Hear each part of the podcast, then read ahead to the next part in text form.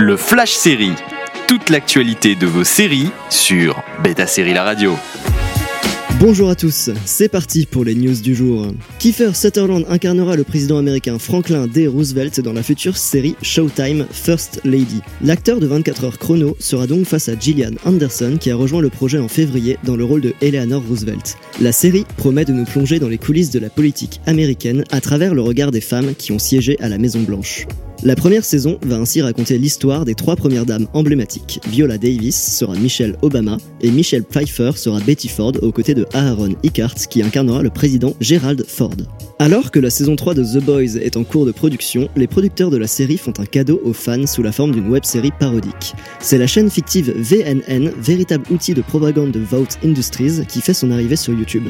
Ce faux journal télévisé, intitulé 7 on 7, qui ressemble étrangement à Fox News, va ainsi relater ce qui se passe dans le monde de The Boys entre la saison 2 et 3. Que deviennent Homelander, Starlight ou encore Yui Vous le saurez en regardant VNN, qui aura une place prépondérante dans la troisième saison selon le showrunner Eric Kripke. Une nouvelle émission sera publiée tous les 7 du mois jusqu'à la sortie de la saison 3 de The Boys qu'on attend pour 2022.